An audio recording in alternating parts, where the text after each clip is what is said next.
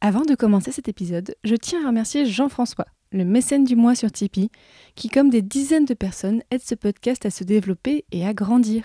Je vous en dis plus à la fin de l'épisode. Bonne écoute Le Moyen Âge est à la mode et j'en suis très heureux parce que je crois que cette époque a été absolument décisive. Je t'ai dit qu'elle soutenait sa thèse le 28 Une thèse euh, sur quoi? Les chevaliers paysans l'ont mis au lac de Paladru. Au lac de?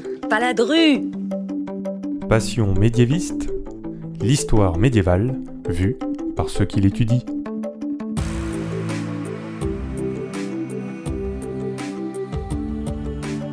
Est-ce que vous savez tout du Moyen Âge Mais d'abord, qu'est-ce que le Moyen Âge En général, on dit que c'est une période historique de 1000 ans, de l'année 500 à l'année 1500. Mais vous l'entendez dans ce podcast, il y a autant de définitions du Moyen Âge que de médiévistes.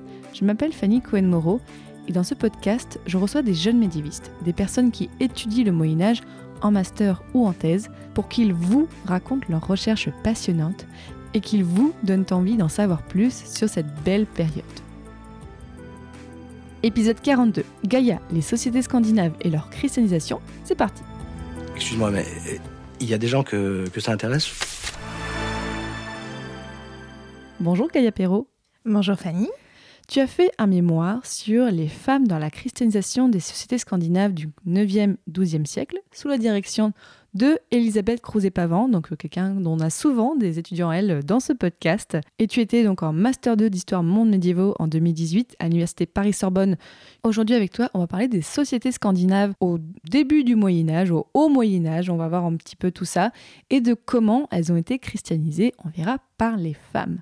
Avant tout, Gaïa, avec toi, je voulais savoir pourquoi tu as voulu travailler sur ce sujet. J'ai choisi de travailler sur ce sujet car euh, tout d'abord, euh, ma passion pour l'histoire et plus particulièrement pour euh, le Moyen Âge scandinave m'a amené à faire des études, des études nordiques à la Sorbonne toujours, hein, où j'ai appris donc la civilisation scandinave, la politique, l'économie, tout ça, notamment le norvégien et des notions d'islandais. Et donc cette passion s'est poursuivie par un master en histoire médiévale puisque je souhaitais vraiment apprendre la méthodologie en histoire pour la recherche. En M1, j'ai travaillé sur euh, les rôles des femmes euh, dans les croyances et les coutumes pré-chrétiennes. Ça m'a conduit à travailler sur euh, ensuite l'évolution de, ces rôles lors de la christianisation, lorsque les, premiers missionnaires sont arrivés sur le territoire scandinave, qu'est-ce que ça a donné et comment ça a influé la vie des femmes. Alors rentrons dans ces sociétés scandinaves. Sur quelle zone géographique est-ce que tu as travaillé et à quelle époque? Et en fait, euh, à qui on fait référence quand on parle des sociétés scandinaves en général? Officiellement, quand on parle des sociétés scandinaves, on parle donc euh, essentiellement de la Norvège, de la Suède, du Danemark, de l'Islande, des îles Féroé et du Groenland. Donc ça, c'est la Scandinavie moderne. Aujourd'hui, oui. Aujourd'hui. Euh, durant le Moyen Âge, c'est beaucoup plus complexe, puisqu'entre le 9e et le 12e siècle, puis ensuite en continuant, ces sociétés vont connaître beaucoup de mutations comme le reste des royaumes euh, occidentaux.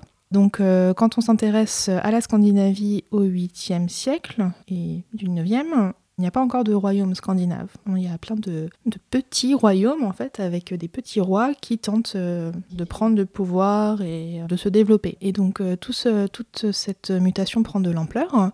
Et on commence avec le phénomène des, raids vikings à avoir une expansion à travers l'Atlantique. On a une première expansion euh, vers le Royaume-Uni, donc on commence à avoir euh, des établissements scandinaves en Angleterre, en Écosse.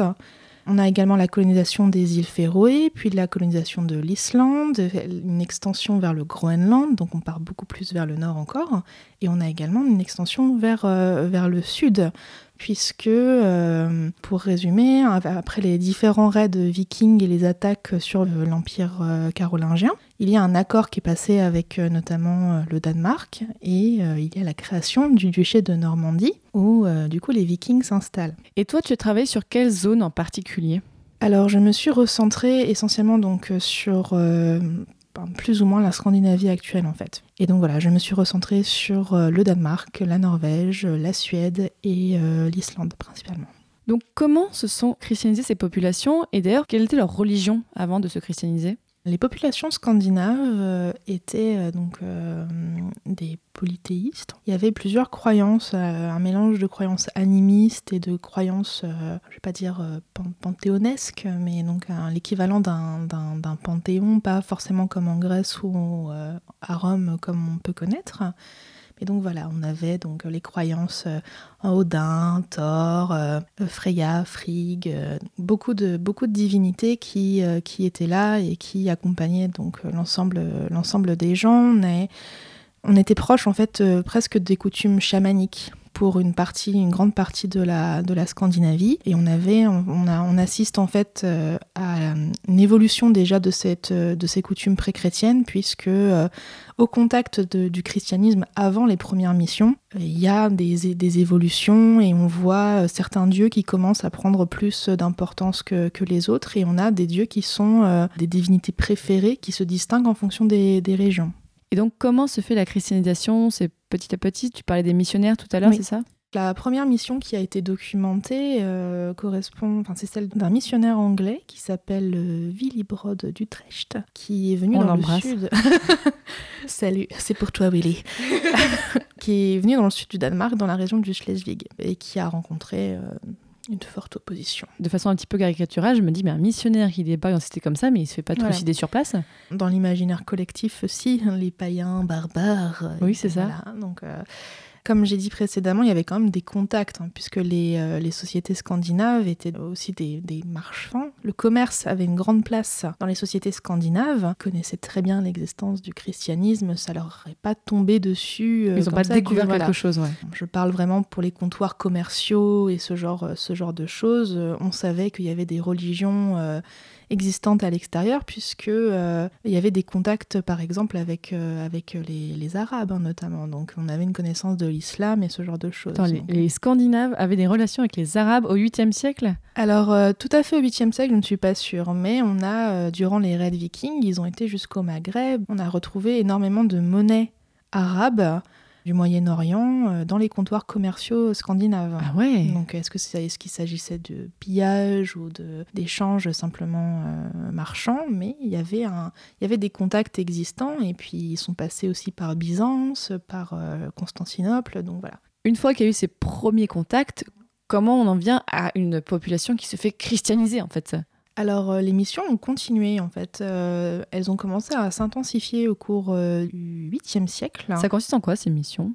Ce sont des chrétiens, principalement des moines ou des hommes d'église qui sont envoyés à la demande d'archevêchés ou à la demande du pape même parfois ou à la demande de rois, des prédicateurs chrétiens qui sont envoyés dans des, dans des régions où le christianisme n'est pas encore établi parce que du coup ça rendait bien auprès du pape. Ah.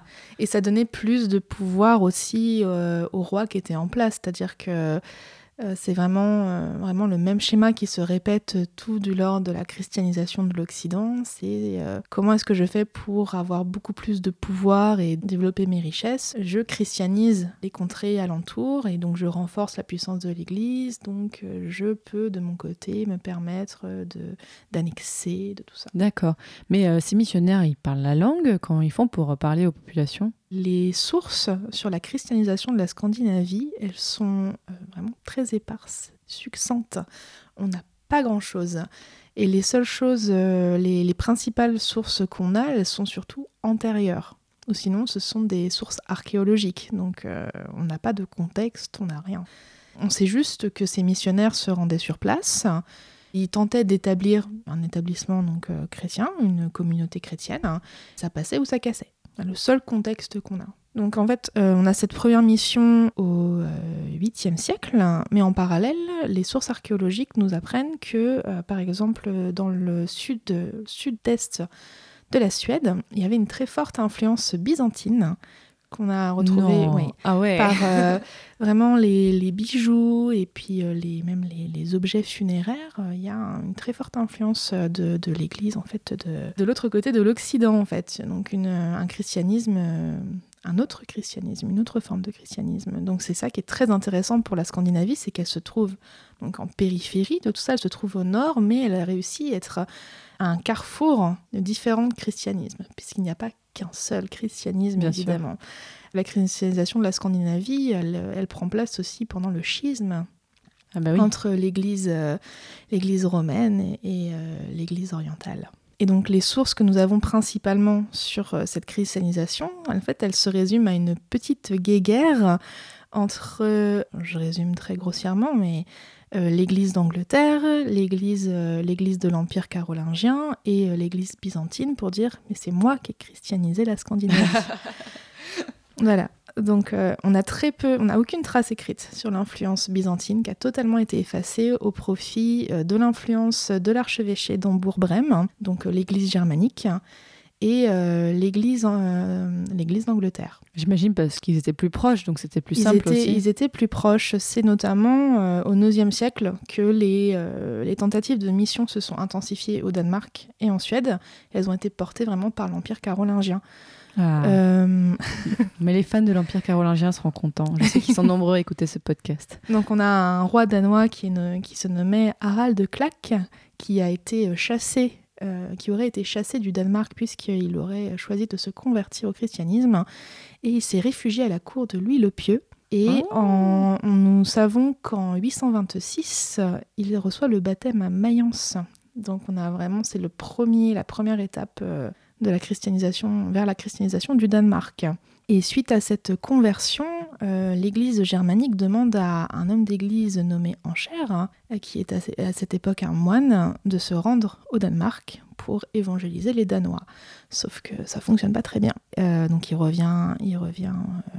Il revient avec un bras en moins et tout ça, non, Non, non, non, il revient juste, voilà, il a juste été chassé gentiment. Et il retente, euh, il retente à plusieurs reprises au Danemark, puis en Suède. Et en Suède, il établit euh, officiellement la première communauté chrétienne sur l'île de Björkö, qui est plus connue sous le nom de Birka aujourd'hui, qui a été latinisée sous le nom de Birka. Et face à ce succès, euh, l'Église germanique a décidé d'établir l'archevêché d'Hambourg-Brême, qui sera donc, qui a eu pour principale fonction d'évangéliser les Scandinaves et même les Slaves.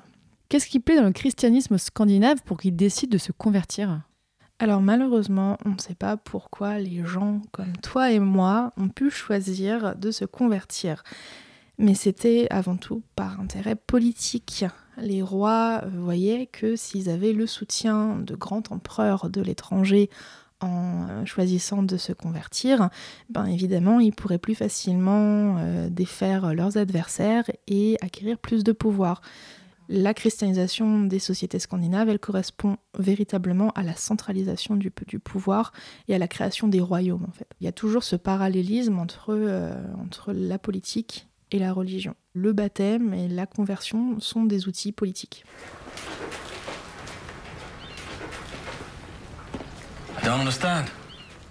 Why would they leave such treasures unprotected? Is there some some spell or some magic which protects them?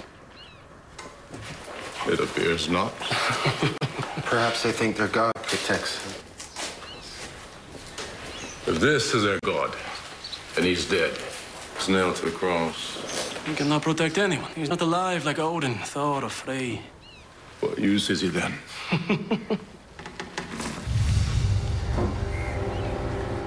On vient d'entendre un extrait de la série Vikings. Donc Vikings, une série donc, qui, en fait, relate un petit peu ce dont on vient de parler, mais un petit peu à la sauce. euh, c'est une série, quoi. Donc c'est pas forcément toute la réalité. Tu as passé quoi de cette série, justement, du point de vue historique? Euh, du point de vue historique, c'est pas très, pas très accurate. Ah bon? Oh Comme non on dit en anglais, malgré le fait que la série se veuille euh, sourcée archéologiquement et euh, qui passe sur euh, une chaîne qui s'appelle History. Bah oui. En fait, pas du tout. Malheureusement, la, la série donc, euh, reprend des, des points clés de l'histoire, mais elle les mélange à sa sauce, puisqu'elle euh, elle mélange ça avec euh, des légendes germaniques et des, des faits tout à fait fictifs, et elle, con- elle condense plusieurs siècles en, en plusieurs saisons. Donc, euh, voilà. Ah ouais. Donc ça passe très vite, alors que normalement, voilà. c'est plusieurs siècles. Pour revenir sur la christianisation, euh, la, série a- la série est juste sur le point où les Scandinaves, effectivement, lorsqu'ils revenaient de raids, euh, avaient souvent des esclaves. Et parmi ces esclaves, il y avait des esclaves chrétiens. Donc euh, Athelstan a sûrement eu une certaine historicité. On voit donc dans la série un personnage qui s'appelle Ragnar, qui effectivement s'intéresse à la religion chrétienne et tout ça. Ça, qu'est-ce que tu en as pensé? Mais ça, c'est intéressant puisque, puisque ça montre, euh, d'un point de vue spirituel plus que politique, Ça montre l'intérêt pour, euh, pour le christianisme et euh, ça, ça témoigne du fait qu'effectivement, les Scandinaves euh, n'étaient pas euh, que des gros barbares qui plantaient tout ce qui passait, qui coupaient des têtes et qui buvaient du sang dans le crâne de leurs victimes. Il y avait un intérêt, même qu'il y avait une- beaucoup de culture, beaucoup d'intérêt pour la poésie, pour tout ce qui était voilà, spi- spirituel. Il y avait toute une forme vraiment de, de spiritualité qu'on retrouve effectivement dans le personnage de, enfin, dans la relation entre Ragnar et Athelstan. Mais ça se limite à ça, puisque les écrits et les témoignages qu'on a, en tout cas, ils sont, euh, ils sont politiques. C'est vraiment un intérêt politique. Donc tout n'est pas jeté dans la série quand même? Euh, ça reste une bonne fiction. si vous voulez vous changer les idées et regarder des beaux, hommes musclés torse nu. Mais il faut pas regarder la série si on veut apprendre euh, les, enfin, en apprendre plus sur les Ouais. sociétés scandinaves d'un point de vue historique. Et dans la série, on voit qu'il y a beaucoup de place qui est donnée aux femmes, mais pas par rapport à la christianisation. C'est ce qui nous intéresse aussi aujourd'hui. Donc toi, Gaïa, tu as étudié le rôle de certaines femmes dans la christianisation de ces sociétés euh, scandinaves. Alors quel a été le rôle de ces femmes? Alors, euh, les femmes ont tenu toute une diversité de rôles. hein. D'abord, euh, je me suis intéressée notamment aux, femmes qui ont rejeté le christianisme pour euh, faire une continuité avec, euh, euh, mes, pr- mes premières recherches de mémoire. Certaines femmes de l'ari- l'aristocratie avaient des rôles religieux assez prédominants puisqu'elles étaient, euh, elles pouvaient être prêtresses, elles prenaient part à des rituels euh, religieux et notamment funéraires. Je voulais voir comment l'arrivée du christianisme pouvait impacter euh, tout ça. En parallèle des premières missions, on constate euh, dans les sources archéologiques qu'il y a une sorte de renaissance païenne. Ce sont les, aristocrates principalement euh, du Danemark et- de Norvège, si je pas de bêtises, qui se réapproprient des anciens rites qui datent de l'âge de bronze, qui réinvestissent même des lieux sacrés qui datent donc du 4e et du 5e siècle pour euh, mettre en place des tombes très très riches, vraiment somptueuses. Ils revendiquent les, euh, les croyances pré-chrétiennes et euh, ils revendiquent leur, pour- leur pouvoir en fait politique, notamment face à l'arrivée des croyances pré-chrétiennes. Donc là, on est encore dans du politique en fait. Toujours dans du politique en fait. C'est vraiment, euh, c'est je montre que je, je vaux plus, euh, je vaux plus que toi. Et donc parmi cette renaissance païenne qui donc se traduit par euh, des somptueux rites funéraires, mais aussi l'apparition de bijoux pré-chrétiens entre guillemets, des bijoux païens. Il s'agit d'une réponse donc aux missions, aux missions chrétiennes. Les femmes sont prédominantes euh, en nombre déjà, elles se distinguent par leur nombre et puis elles euh, se distinguent par le caractère somptueux de leur tombe. Je veux dire qu'il y a plus de tombes de femmes qui ont été retrouvées et plus de tombes de femmes avec ces bijoux euh, pré-chrétiens particulièrement. Voilà. Parmi toutes ces tombes qui ont été retrouvées, on a donc majoritairement des femmes qui revendiquent ces, ces coutumes pré-chrétiennes anciennes. En fait, les bijoux pré-chrétiens qu'on a retrouvés correspondent à des pendentifs du marteau de Thor. Et en fait, avant, le, le marteau de Thor ne se portait pas comme pendentif. Et avec l'apparition de la croix sur le territoire scandinave, Ah. ils se sont mis à porter le marteau de Thor comme pendentif. Et, En euh, opposition, quoi. Voilà, en opposition. Et avant, c'était une mode qui était très masculine. Le marteau de Thor, c'était un bijou qu'on retrouvait sur des bracelets ou qu'on retrouvait chez les hommes. Et subitement, ce marteau de Thor, il est prédominant dans des tombes féminines. Et donc, on a vraiment cette opposition entre euh, la, la croix et, et le marteau. Et les femmes se, se distinguent une nouvelle fois euh, dans, cette, euh, dans cette renaissance païenne. Et c'est plutôt des femmes aristocrates, j'imagine, Oui. dont on a retrouvé les tombes. C'est principalement l'aristocratie danoise pour tout ce qui est réappropriation des, des rites funéraires. Et le, mar- le marteau, c'est aussi bien Danemark et Suède. Très peu en, Norvège. En fait, on distingue aussi des, rites différents et des manifestations différentes de ce rejet du christianisme en fonction des, régions. Donc au Danemark, on va avoir euh, des tombes à chars, très très riches. En Suède, on va avoir principalement les bijoux. Et euh, en Norvège, on va avoir des bateaux tombes. Mais il faut imaginer, on parlait de Vikings tout à l'heure, ces énormes bateaux de plusieurs mètres qui étaient mis sous terre et investis avec des chambres dans lesquelles on mettait un char et des chevaux, etc. Ah ouais. Et parmi cette chambre, on avait donc le corps de personnes qui étaient donc euh, honorées. Et on a souvent des femmes. Et donc tu disais, ça c'est pour les femmes qui ont rejeté le christianisme, et est-ce qu'il y a aussi des femmes qui ont accueilli le christianisme, voire favorisé sa Oui. propagation? Oui, donc par la suite, évidemment, je me suis tournée vers les femmes qui se sont converties. Et donc en prenant comme étude de cas euh, la, première communauté chrétienne de Birka. Et donc les femmes, elles sont à la fois objets d'émission mais aussi actrices. les sources qu'on a, aussi bien les sources écrites que les sources archéologiques, démontrent que les femmes ont été les premières à se convertir. Donc la question qu'on s'est posée, c'était de savoir pourquoi elles ont été les premières à se convertir. Donc on suggère que c'était parce qu'elles étaient souvent les plus faibles, entre guillemets, dans la société. Par femmes faibles, j'entends euh, des femmes qui sont sans tutelle masculine, donc des femmes qui sont veuves. Ou isolées, ouais. Ou isolées, et puis ou des femmes euh, jeunes qui n'ont plus de tutelle parentale, par exemple. Des femmes qui n'ont plus de père, des femmes qui n'ont plus de mari ou qui n'ont plus de frère. On pense que ces femmes ont pallié à cette absence de tutelle masculine par la tutelle religieuse en fait et se sont tournées vers le christianisme pour avoir cette protection et euh, ce soutien en fait dans la société.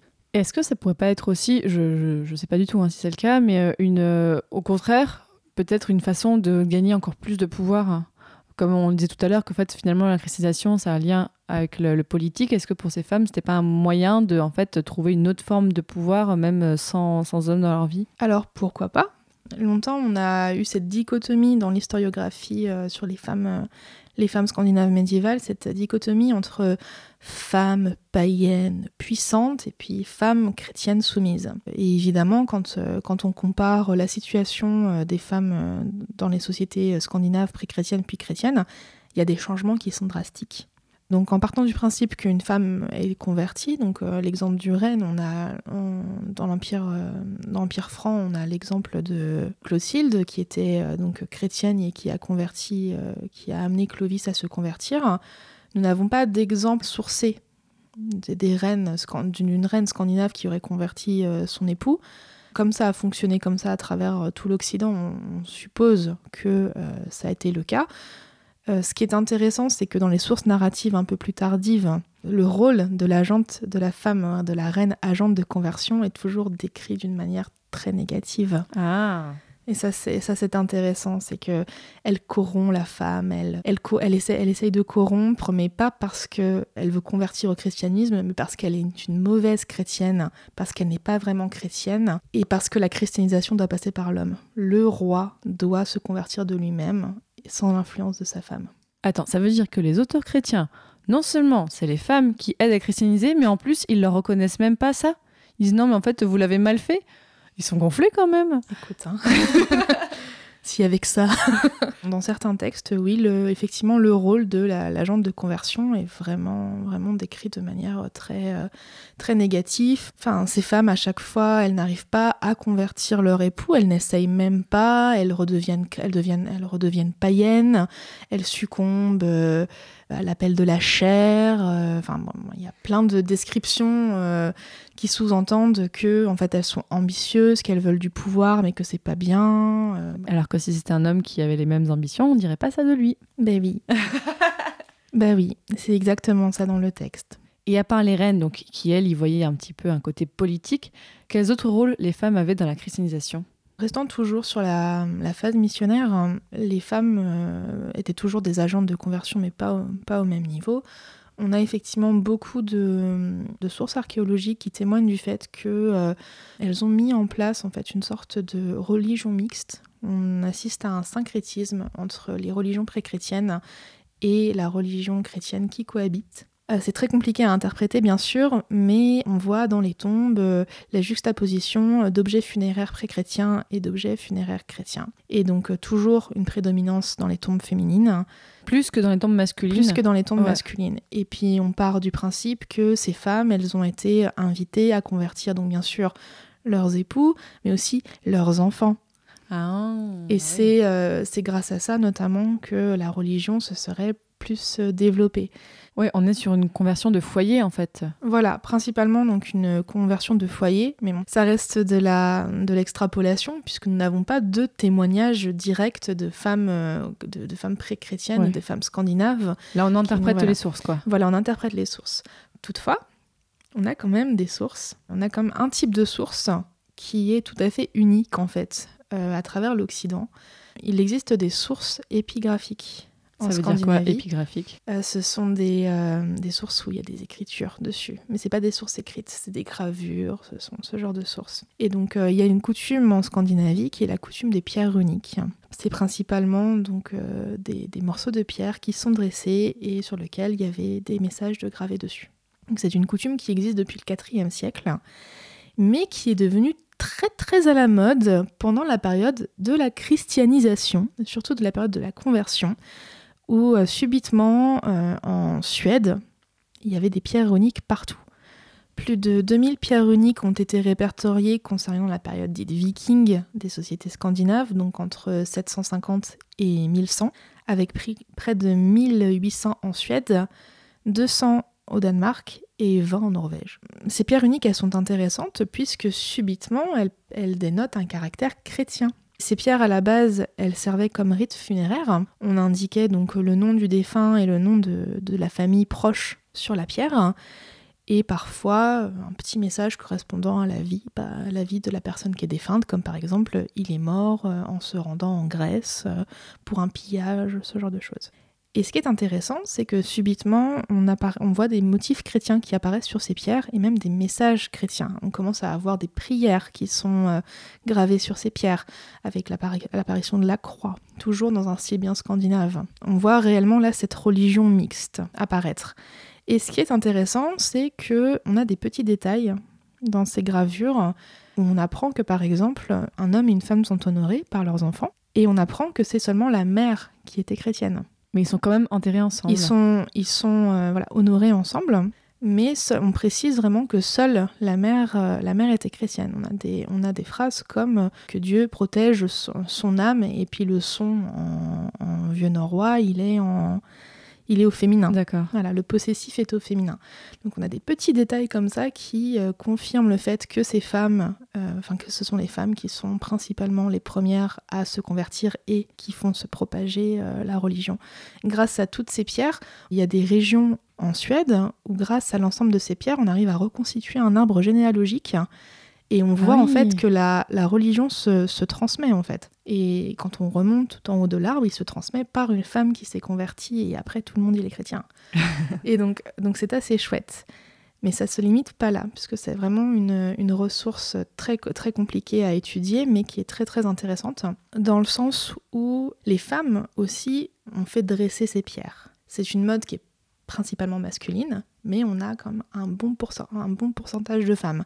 On est à 33% de femmes qui ont érigé des pierres. Parce que sur les pierres, on sait qui les érige. Généralement, c'est signé. Le commanditaire est indiqué sur la pierre. D'ailleurs, ces pierres, elles font quelle taille? Parce que là, il y a, coup, y ça- pas mal de choses dessus. Ouais, les pierres varient en largeur, en hauteur, mais euh, généralement elles font entre 1 et 2 mètres. Ah ouais, c'est pas, c'est pas des petites pierres. C'est pas des petites pierres, donc ça signifie déjà que c'était des gens qui avaient de l'argent aussi, qui avaient cette coutume. Et donc on se rend compte qu'il y a euh, beaucoup, enfin qu'il y a une bonne partie de femmes quand même qui érigent ces pierres, parfois avec leur, leur conjoint ou leur, euh, leur fils ou leur frère, et parfois toutes seules. Il y a quand même un bon nombre de femmes qui font ça toutes seules.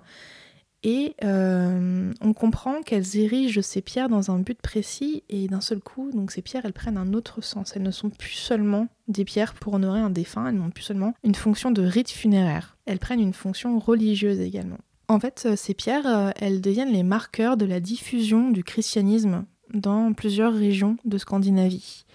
Euh, la grande majorité des pierres uniques ont été, euh, qui ont été commanditées par euh, des femmes, elles font référence au christianisme et elles font notamment référence à la construction de ponts. Construction de ponts est un acte de piété qui vise à améliorer les voies de communication pour faciliter les missions. Grande symbolique, mais du pr- côté Voilà. pratique aussi. Côté pratique aussi.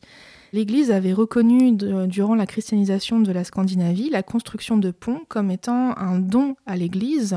On pouvait prétendre à l'absolution en construisant un pont. Donc c'est très très intéressant de voir que les femmes ont en grande mais écrasante majorité, quand on compare avec euh, les euh, les, s'il y avait beaucoup plus d'hommes qui érigeaient des pierres, quand on prend le pourcentage de ponts qui ont été commandités, les femmes sont euh, présentes en écrasante majorité. Et c'est ça qui est très intéressant puisque ça témoigne de leur implication dans la diffusion du christianisme. Il y a une pierre qui témoigne du fait que un homme qui n'était pas qui n'était pas chrétien, qui était toujours païen, a fait ériger un hospice pour sa femme qui était chrétienne une fois qu'elle était morte. Donc ce genre, Oh. ce genre de choses. On est vraiment très loin du, du- des, des clichés déjà du, du barbare qui empale euh, les chrétiens. Et puis en plus de ça, on, voilà, on, a- on assiste à vraiment des phénomènes. euh, Des On voit que ça phénomènes qui cohabite, sont- ouais. voilà, ça cohabite et donc euh, les femmes prennent part à cette, euh, à cette cohabitation et à cette conversion aussi, puisqu'au fur et à mesure, il n'y a plus de cohabitation, il y, a juste, euh, il y a juste le christianisme. Et quand le christianisme est établi, les pierres uniques, elles disparaissent. Il n'y a plus du tout de pierres uniques qui sont érigées subitement. Par les corbeaux d'Odin, tu transporteras ton or sur mes dracars avant la fin du soleil couchant, Arthur. Ah, attendez, attendez, attendez. On a dit qu'on négociait. Ça va saigner. Oh, bon, c'est... Ah, attendez, je sais. Je vous offre tout le territoire burgonde. Il est pour vous. Son territoire. À lui Non, non, mais c'est bon. Il est d'accord. Il est d'accord. Ah, vous voyez Pas possible que ça marche. Marché conclu Marché conclu Marché conclu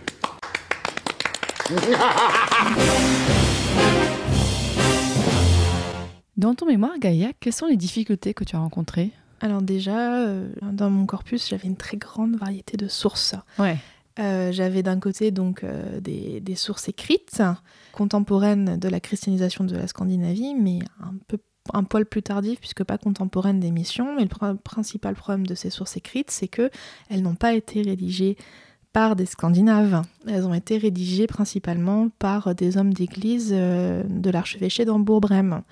Donc, euh, Il y a une question voilà. de point de vue qui Il y est a une très question de point de vue et puis il y avait cette motivation qui était de nous avons évangélisé la Scandinavie donc c'est très très euh, focalisé sur euh, sur l'archevêché en fait et sur les hommes d'église qui ont été envoyés plus que sur les Scandinaves et on a très peu en fait d'informations euh, concernant donc la réception, concernant euh, le pourquoi du comment, comment est-ce que les gens se sont convertis. On ne sait pas si c'était individuel, si c'était des conversions de masse, on ne sait pas si voilà. Beaucoup de questions qui sont très floues comparées aux autres euh, autres sociétés occidentales où tout est très très bien détaillé. Beaucoup de flou, donc beaucoup de suggestions aussi. J'avais mentionné le fait que c'était d'abord les rois qui se convertissaient, donc euh, généralement quand le roi se convertit, on estime que les gens en dessous ils le sont, par défaut. Et, ces sources, euh, ces sources donc étaient problématiques parce qu'elles ont aussi effacé la présence de l'influence byzantine en Scandinavie. Mais c'est surtout que euh, les femmes, il n'y en a pas dans ces sources. Dans les sources écrites, il n'y en, a- en, pas, à part euh, le nom de quelques épouses de rois qui sont mentionnées. Sinon, il n'y a, pas de femmes mentionnées. Donc euh, déjà, Donc tu as eu du mal à les trouver, les femmes. voilà, en fait. j'ai eu du mal à les trouver dans les sources vraiment historiques. Ensuite, je me suis tournée vers les sources narratives, puisque en Islande, à partir du XIIe siècle, à partir du moment où l'Islande est, christianisée, il y a toute une littérature qui se développe. C'est très particulier concernant euh, les sagas islandaises, puisque elles relatent énormément d'éléments historiques, mais il y a beaucoup de fiction, d'éléments fictifs aussi dedans. Et donc je parle de sources narratives, puisque pour moi, je pars du principe que ce sont des, fictions. On a des femmes dans ces fictions, elles restent rares, mais on a des femmes. Mais le problème, c'est qu'elles correspondent toujours à des topos littéraires. Elles sont exceptionnelles parce que euh, elles, elles sont mises en avant comme, euh, étant euh, des chrétiennes exceptionnelles, comme euh, les premières nonnes, les premières femmes à entreprendre des pèlerinages. Elles sont toujours valorisées, mais au final, elles n'ont pas de substance. les sources en parlent presque plus après. Et en fait, ces femmes, elles existent pourquoi? Parce que ce sont des ancêtres de grands hommes d'église islandais qui viennent par la suite. On essaye au cours du XIIIe et XIVe siècle de justifier le pouvoir de certains hommes d'église en Islande en faisant remonter leur pouvoir Mhm. au 9e et 10e siècle en disant mais leur ancêtre, cette femme-là, elle était extraordinaire. L'une des principales difficultés également, ça a été le temps, puisqu'en fait, mon sujet, il est beaucoup trop vaste pour un M2. Euh, il aurait fallu éventuellement que ce soit un M1 ou un sujet sur deux, mémoires, mais sinon, c'est un sujet de thèse en fait. L'ironie, c'est que j'ai très peu de sources, mais en même, je suis obligée d'avoir de rassembler beaucoup de sources différentes, mais donc du coup, on ne travaille pas de la même manière sur toutes ces sources. Et ça demande, ça demande énormément de temps. Et le fait que ces sources sont aussi assez inaccessibles. Je parlais des pierres runiques. Je fais comment pour travailler sur un corpus de 2000 pierres, dont une grande majorité a été perdue ou détruite. euh, et donc, j'étais très dépendante du travail qui a été fait avant moi, du travail antérieur. Et donc, je suis obligée d'avoir foi en ce que les chercheurs précédents on dit ou fait. Et donc c'est aussi très compliqué euh, au niveau de processus de recherche, puisqu'on ne peut pas prendre comme argent comptant ce que quelqu'un a écrit forcément. Oui, il faut être prudent. Voilà. Donc ça, ça a été, ça a été euh, ouais, le, le, temps et euh, l'inaccessibilité aux sources, ou le fait que ces sources ne soient pas forcément traduites, ou euh, je pense à certaines sagas islandaises qui n'ont pas été traduites, ou bah, dont simplement ces pierres que j'ai jamais pu voir. Et... Même dans les musées, il n'y en a pas qui sont conservées Il y en a, y en a, il y en a dans les musées, mais c'est rarement les pierres chrétiennes. Il y a un référencement qui a été fait, mais, euh, mais il date un peu et il est mis à jour euh, au fur et à mesure au compte-gouttes. Les sources archéologiques, c'est très compliqué dans le sens où euh, il y a beaucoup de recherches qui sont faites, mais les rapports sont publiés euh, vraiment euh, pas de manière aléatoire, mais ça prend très très longtemps à publier Mm. les, les rapports. Par exemple, pour Birka, on est toujours en train de, de publier des recherches qui datent des années 70. Ah ouais. Donc, c'est pas du tout à jour. J'ai fait ce mémoire en 2018. En 2018, de dire alors dans les années 70, c'était comme ça, et là je ne sais pas depuis, parce que c'est toujours en cours de publication. Et depuis que tu as rendu ton mémoire, justement, Gaïa, qu'est-ce que tu fais? Quel a été ton parcours? Euh, donc euh, j'ai fait quelques travaux de recherche en tant que chercheuse indépendante. Notamment, euh, j'ai présenté une communication lors du congrès pour les études nordiques à Strasbourg en juin l'an dernier, donc en 2019, sur euh, les femmes, euh, le- les, les femmes et le pèlerinage en Scandinavie. J'avais repris une partie de mon mémoire et j'avais approfondi puisqu'il y avait des choses que j'avais pas pu dire dans mon mémoire. J'ai été auditionnée pour un contrôle doctoral que je n'ai pas eu. Désolée. C'est pas grave. Et depuis novembre 2019, je suis officiellement en thèse, donc toujours à la Sorbonne, faculté des lettres, euh, sous la direction de Sylvain Briand et sous l'encadrement de Pierre Bristal. Donc je suis retournée du côté des études nordiques pour euh, faire une thèse sur les représentations de la sorcière dans l'imaginaire des littératures scandinaves médiévales. Ah, bah c'est un sujet qu'on connaît chez Passion oui, médiéviste, les oui, sorcières. les sorcières, les sorcières, c'est une passion aussi. et donc du coup, c'est un petit peu l'aboutissement. euh, je retourne plus vers la littérature que l'histoire, mais c'est l'aboutissement de, de, de mes mas- enfin, de mes de mémoires de master, puisque C'est les femmes voilà, qu'on c'est les femmes, c'est euh, d'un côté euh, les, les croyances euh, pré-chrétiennes, leur évolution avec le christianisme, et puis bah la manière dont euh, elles étaient représentées dans la littérature chrétienne euh, médiévale Bah, écoute- scandinave. Bah écoute, si tu veux dans quelques années nous venir nous parler des sorcières scandinaves, ça serait vraiment avec plaisir. avec plaisir, oui. Et donc, euh, donc voilà, je commence ce bé- cette bébé thèse euh, tout, tout juste. Et euh, je vais également présenter une communication à Aarhus au Danemark en juillet sur le médiévalisme du coup. Bah écoute, j'ai hâte de te réinviter alors. Merci.